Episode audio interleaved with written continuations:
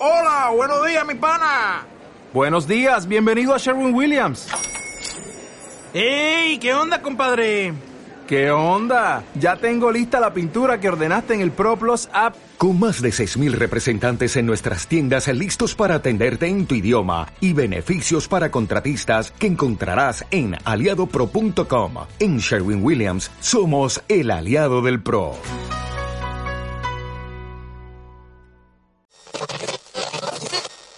Vamos a poner el foco.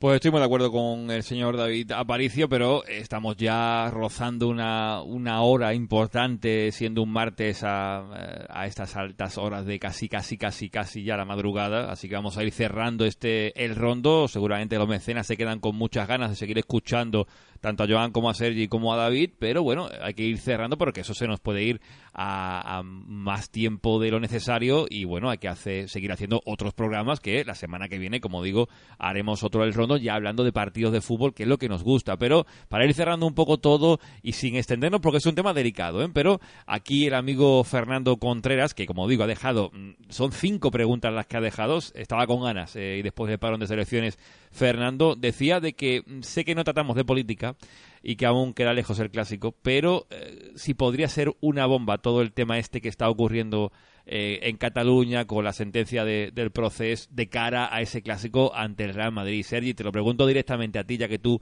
vas a estar en el campo.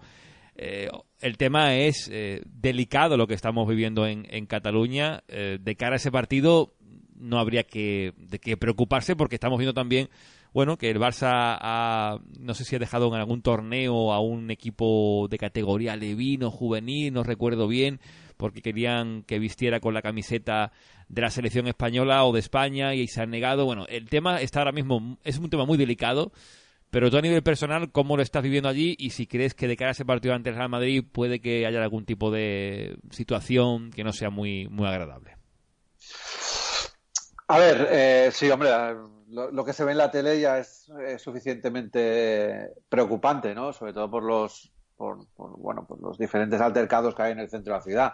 Eh, hoy, sin ir más lejos, hace un rato el paseo, el paseo de Gracia, que es una arteria principal de Barcelona, parecía un escenario apocalíptico, con, muchos containers quemando en medio del paseo y yo qué sé, ahora me viene un flash a la mente de, de una imagen de, de, fuego en medio del paseo y la pedrera de fondo, que, es, un, que es un edificio emblemático de la ciudad. Mm, claro, en el contexto del, de, lo, de, los que, de los que entramos en el estadio, si tú me dijeras, ostras, entre los socios, eh, bueno, entre los socios hay de todo, hay absolutamente de todo, pero yo creo que los que entramos en el campo y somos socios, pues el espectro es ampliamente eh, pacífico, ¿no? Sí que, que, puede ser que suene más que nunca, pues en el minuto 17 eh, eh, los cánticos de, en favor de la independencia y de la libertad de los presos políticos, sí que puede que tengan un punto más de, de intensidad y de, y de volumen, y como siempre pues siempre puede haber alguna persona pues que bueno que no pase un buen momento mental en ese o que yo que sé que las circunstancias le lleven a saltar al campo. Pero no veo no veo ese no veo ese espacio dentro del campo y luego por la experiencia que tengo en ir a partidos de alto riesgo ya se encargan eh, las autoridades en que no entren no entren energúmenos ni entren eh, elementos peligrosos en el campo. Eh, sería una mala imagen, desde luego. Mm. Lo último que os voy a preguntar ya para cerrar este programa es el rondo 14 de la tercera temporada, empezando por David, después Joan y después Sergi. Si creéis que se debe mezclar política y deporte, yo soy de los que entiendo que sí, que como deportista o antes de deportista es ciudadano y que estar implicado en todo lo que eh, conlleva ser eso ciudadano, la política o otros asuntos, la cultura, etcétera, es importante que un deportista dé su opinión y yo estoy de acuerdo en que se mezcle lo máximo posible porque vemos casos, por ejemplo, en el deporte norteamericano como los deportistas se mojan claramente ante asuntos políticos, porque para eso son esos, ciudadanos antes que deportistas. Es mi opinión, eh, pero lo dejo a vosotros que deis la vuestra y con esto cerramos este programa. David. Eh, bueno, yo lo que no podemos pretender es que el futbolista sea un autómata que se limita a jugar a fútbol y que no tiene ideas propias. Y no hay que olvidar que al final los futbolistas que juegan para clubes como, el Barça, eh, de alguna forma están representando también, eh, queriendo sin querer, a todo un colectivo que hay detrás, ¿no? O a un club que tiene unos ideales y que tiene unos, eh, se rige por unos, pues, pues, pues, pues, pues eso, por, por, unos cimientos que son los que, es decir, pretender que el Barça no tenga una ideología o no tenga una, un pensamiento o no tenga una sería no entender lo que es el Barça. Eh, podrás estar de acuerdo o no, pero lo que no puedes es pretender que un club con esa historia detrás no tenga una, una forma de pensar y una forma de, expresarse. Yo creo que mientras que todo sea, como dice Sergi, de forma pacífica, eh, tiene que haber libertad de expresión y el fútbol no puede ser ajeno a eso, el fútbol y el deporte en general.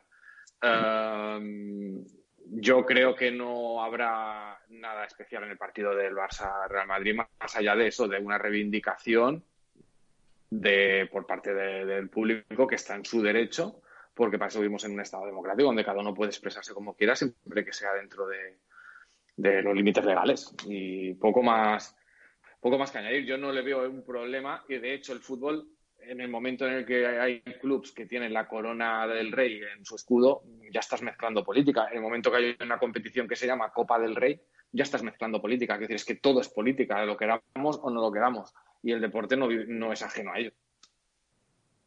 Sí, yo estoy muy de acuerdo. Al final la política lo, lo afecta a todo. Al final eh, eh, vivimos eh, rodeados de política, de políticos de todos los bandos y yo creo que los futbolistas y los deportistas deberían tener toda la libertad del mundo para dar su opinión sobre cualquier situación política, conflicto social que haya siempre con respeto hacia, hacia, el, hacia el del otro lado o, hacia el de al lado, ¿vale? Sin faltar al respeto eso siempre.